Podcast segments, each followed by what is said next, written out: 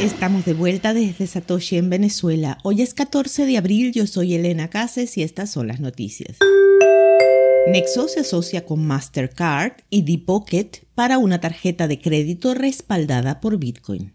Nexo, un proveedor libre de servicio de préstamos en la industria financiera digital, ha lanzado la tarjeta Nexo para mercados europeos seleccionados.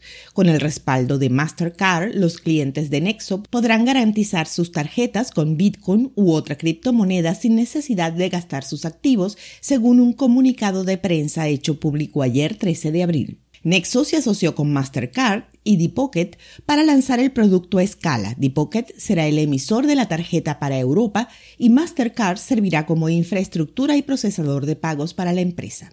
La red y la infraestructura provistas a través de los socios de Nexo permiten el acceso a 92 comercios en todo el mundo donde se acepta Mastercard lo que permite a los usuarios gastar hasta el 90% de su valor fiduciario al instante sin necesidad de gastar un solo SAT.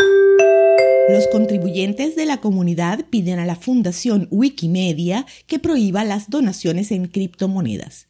La comunidad de contribuyentes de Wikimedia solicitó que la Fundación Wikimedia, una organización sin fines de lucro que financia Wikipedia y otros proyectos hermanos, deje de aceptar donaciones en criptomonedas luego de un debate de tres meses sobre la ética de uso de la tecnología. La desarrolladora de software con sede en Estados Unidos, Molly White, que edita Wikipedia con el nombre de usuario Gorilla Warfare, presentó la propuesta el 10 de enero. Esto llevó a un periodo en que los contribuyentes podían expresar su apoyo u oposición a la idea.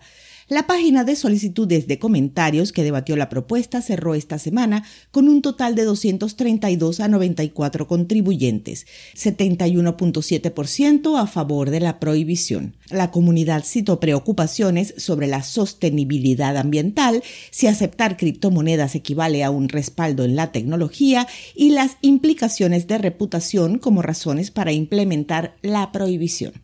La fundación en el último año fiscal recibió más de 130 mil dólares en donaciones en criptomonedas. Esto representa solo el 0.08% de los ingresos, lo que lo convierte en uno de los canales de donaciones más pequeños de la fundación.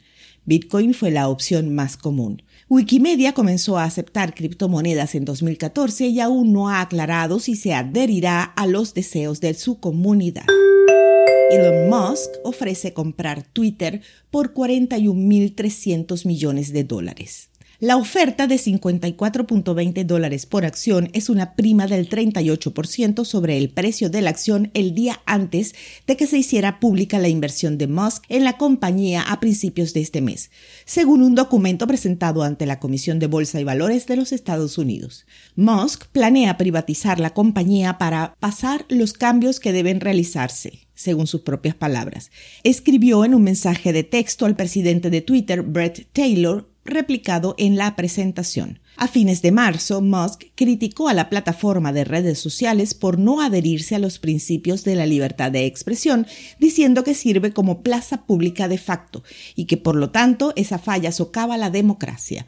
Twitter planea celebrar una reunión con sus empleados a las 5 de la tarde hora del este este jueves, hoy, para discutir la oferta de Musk, informó Reuters. Las acciones de Twitter subieron más del 12% en las operaciones previas a la comercialización tras la noticia. Se estaba negociando recientemente a alrededor de un 6.4% a poco menos de 49 dólares cada una.